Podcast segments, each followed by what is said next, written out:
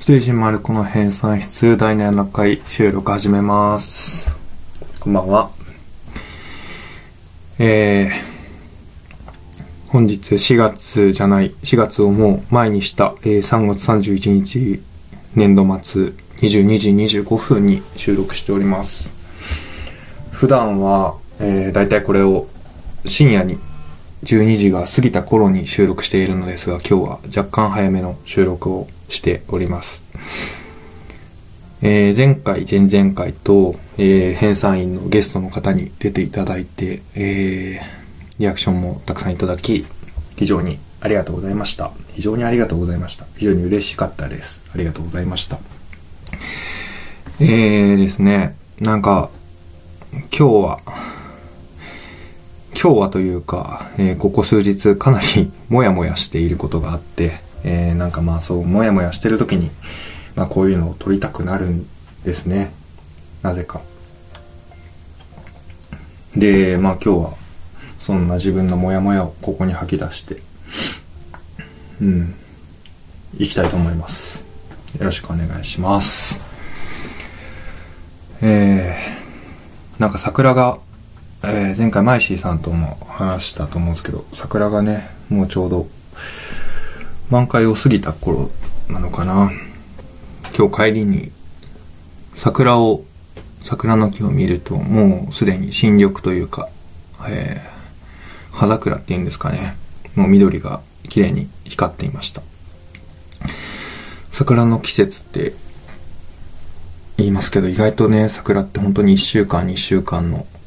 短い命で、あっという間に終わるんだなっていうのを、今年も感じました。桜に関して、関して、桜に関してとか言って、なんかすごい硬い言い方になっちゃったけど、桜について僕は、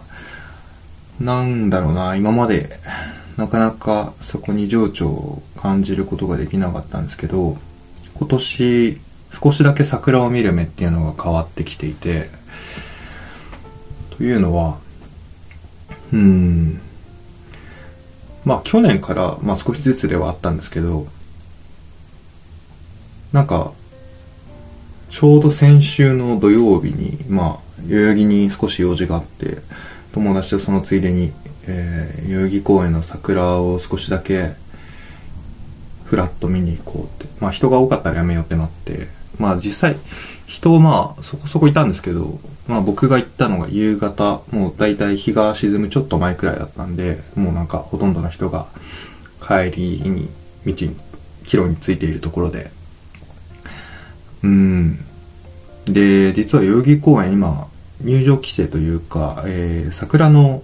咲いている木の下には人が入れないように、えー柵が張ってあって、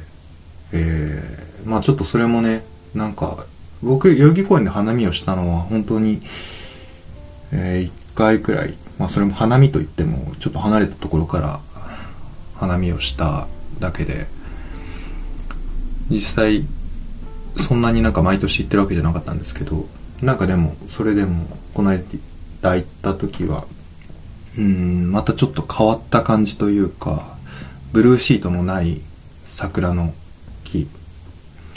を改めて見た時に、なんかすごく綺麗だなって思いました。これ、ツイッターにも確か、僕はツイートしたと思うんですけど、なんか本当に動物園の像を見ている時のような感覚というか、桜が、桜の木だけが、えー人とは違うところで、なんか、こうのびのびと咲いている様がとても、うん、綺麗で、なんか桜の木同士がね、なんかこう、その、配置というか、関係性、みたい、その桜と桜の関係性みたいなものをなんとなく感じて、温かい気持ちになりました。でね、桜が、桜というか、僕はやっと気づいたんですけど、僕は花見で盛り上がってる人がちょっと苦手だったんだなっていうのに最近気がつきました。あの、まあ、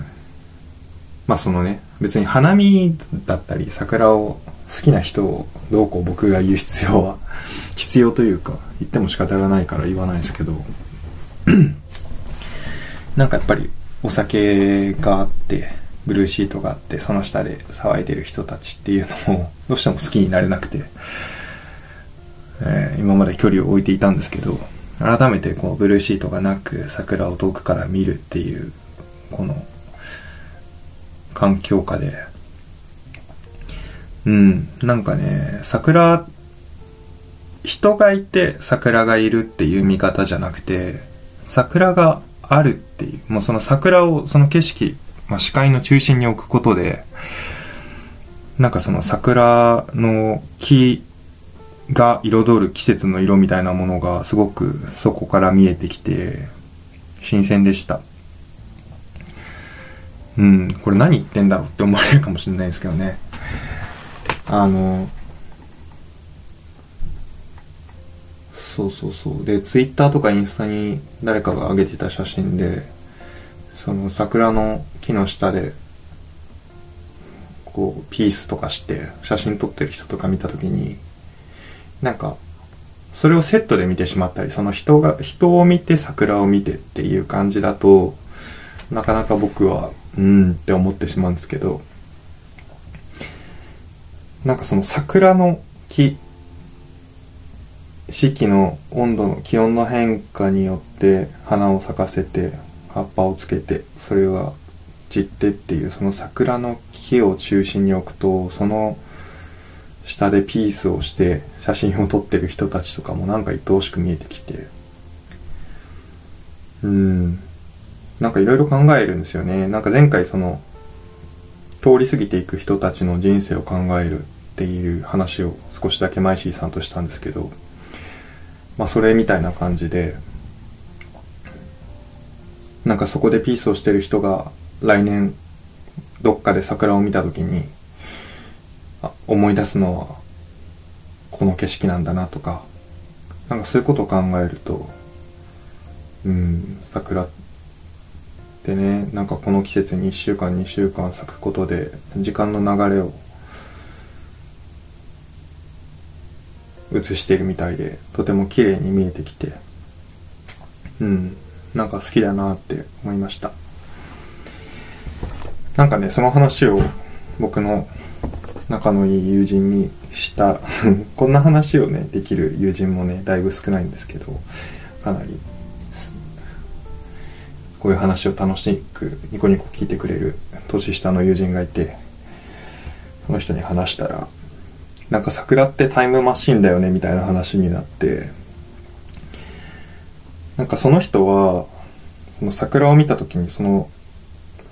花びらが散っていく方向例えば桜の花びらが風に乗って飛んでいった先をこう見てみるとなんかそこを歩いていた自分だったりそこを歩いていた季節時間を思い出してなんかああの時は誰かと一緒にいたなとかこの道って誰かと歩いてたなっていうのを思い出して少し切なくなるんですよねって言っててああって思ったん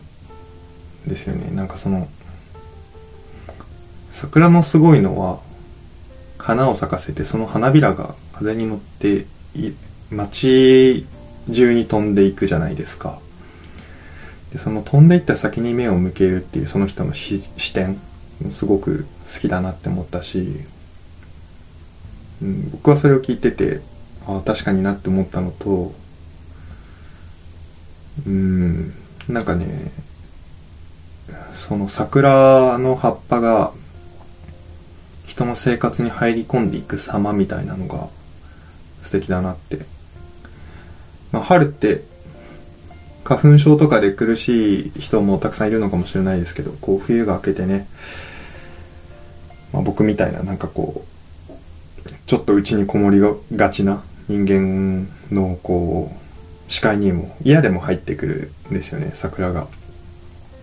なんかそれってでも桜の優しさというか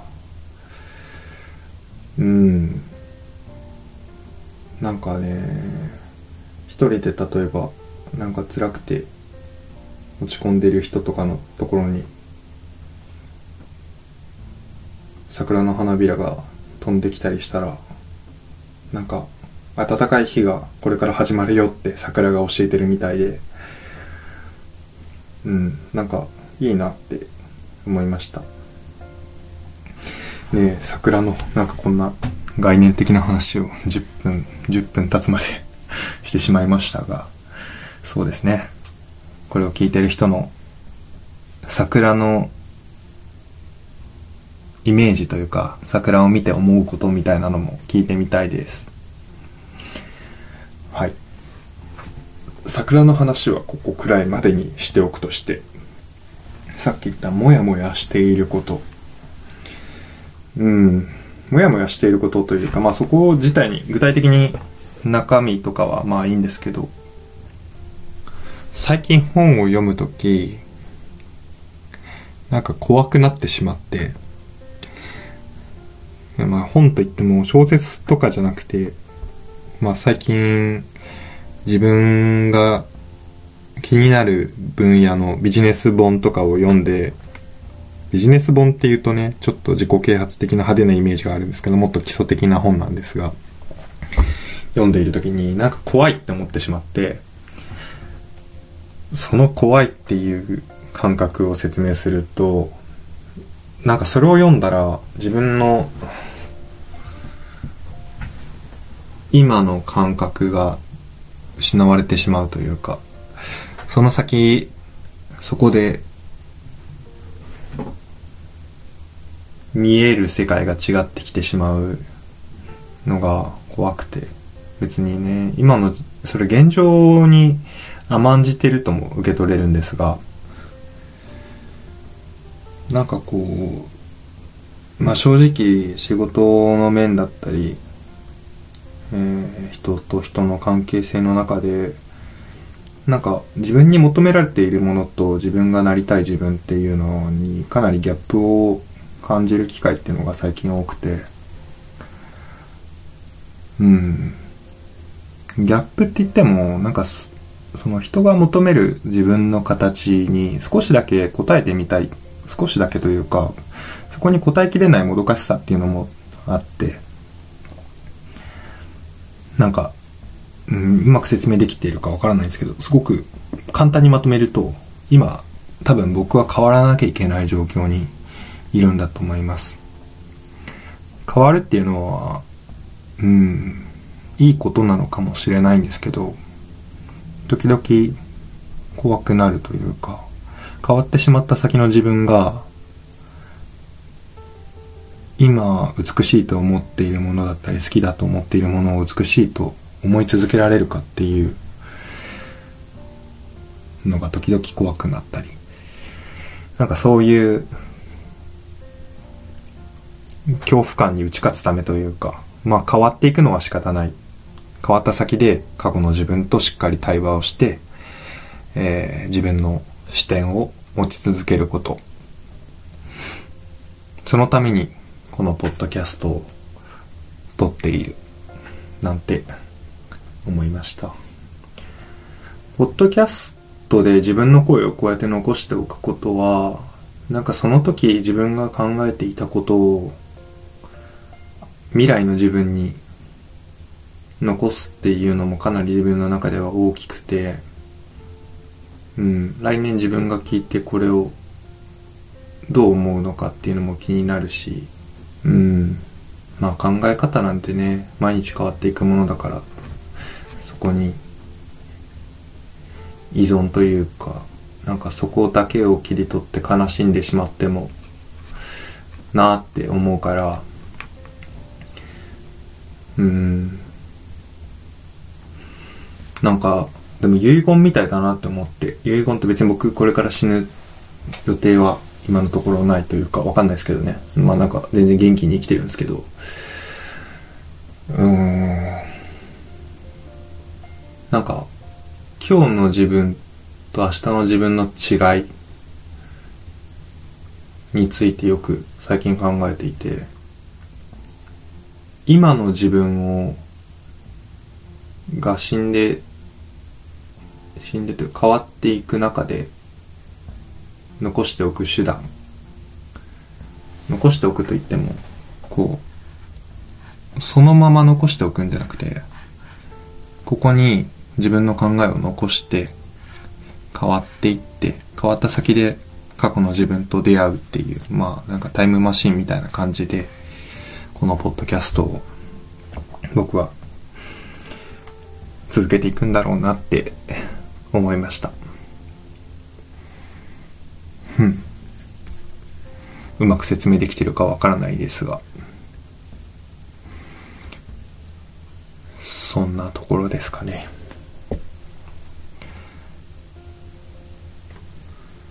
あそうだ。これをねこのポッドキャストを聞いてくれて感想を送ってくださるツイッターの方々に本当にいつもありがとうって思ってるのと同時に なんか申し訳ないなって思うことがかなりあってそれはあの自分で聞き直し聞き直すというか自分で聞いててすごく思ったんですけどあの音量バランスめちゃめちゃすいません。なんか大きかったり小さかったりしてなんかねそれをねなんか一生懸命一生懸命というかなんかせっかく聞いてくれてる人がまあ多くあのせっかく聞いてくれてる人がいるのになんかこんな無茶苦茶な音量バランスでやってるのがすごく申し訳なくて、まあ、アンカーって、あの、タイタンさんも勧めてくれたアプリでやってるんですけど、なんか自動で音量を調節する機能があって、なんかそれがね、どうしても難しいというか、自動がゆえに難しいというか、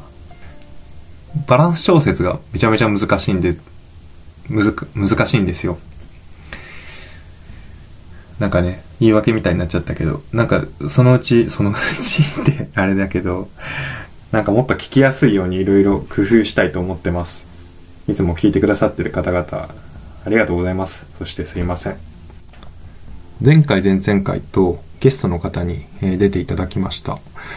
なんかこれは、まあたまたま、えー、声をかけていただいたというか、なんか一回お話ししてみたいですって声をかけてくださった方と、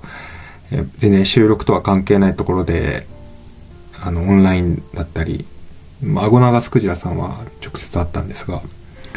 えー、おしゃべりをして、で、もし気が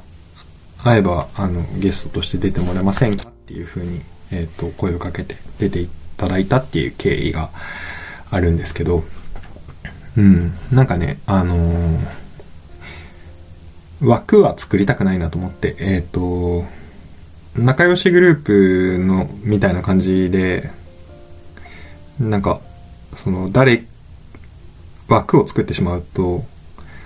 入ってこれる人はいいんですけど入ってこれない人がなんかそれを聞い自分がねその立場だったらなんかちょっと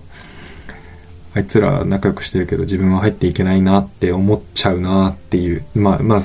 僕はかなりひねくれてるから僕がそう思うだけかもしれないんですけど。あの、別に誰が入ってきてもいいですし、逆になんか、なんかその誰かがいないとや、やっていけないみたいな環境にはしたくないなって思ったんで、そうですね。気軽に声をかけてくださ、ください。うん、気軽に声をかけてください。あの別に景気開会明快辞典を聞いてる人でも聞いていない人でも何でもいいと思ってます。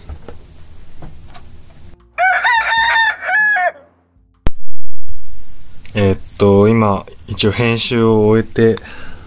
最後の締めの挨拶を取ってるところなんですがなんか今日だいぶ意味のわからないことをずっとぐるぐる話してなんか編集しててもなんか自分で、多分10回以上聞き直したんですけど、自分でもよくわかんないことを喋って、まあいっかと思ってもうこのまんま、えー、配信することにしました。えっと、いつも聞いてくださってる方、リアクションをくださる方、本当に嬉しく思ってます。なんか、ね、こんな話してほしいとか、こんな話したいとか、まあ、何でもいいので、リクエストとかしてくださって、るととても嬉しいです。じゃあまた次回配信でお会いしましょう。ありがとうございました。バイバイ。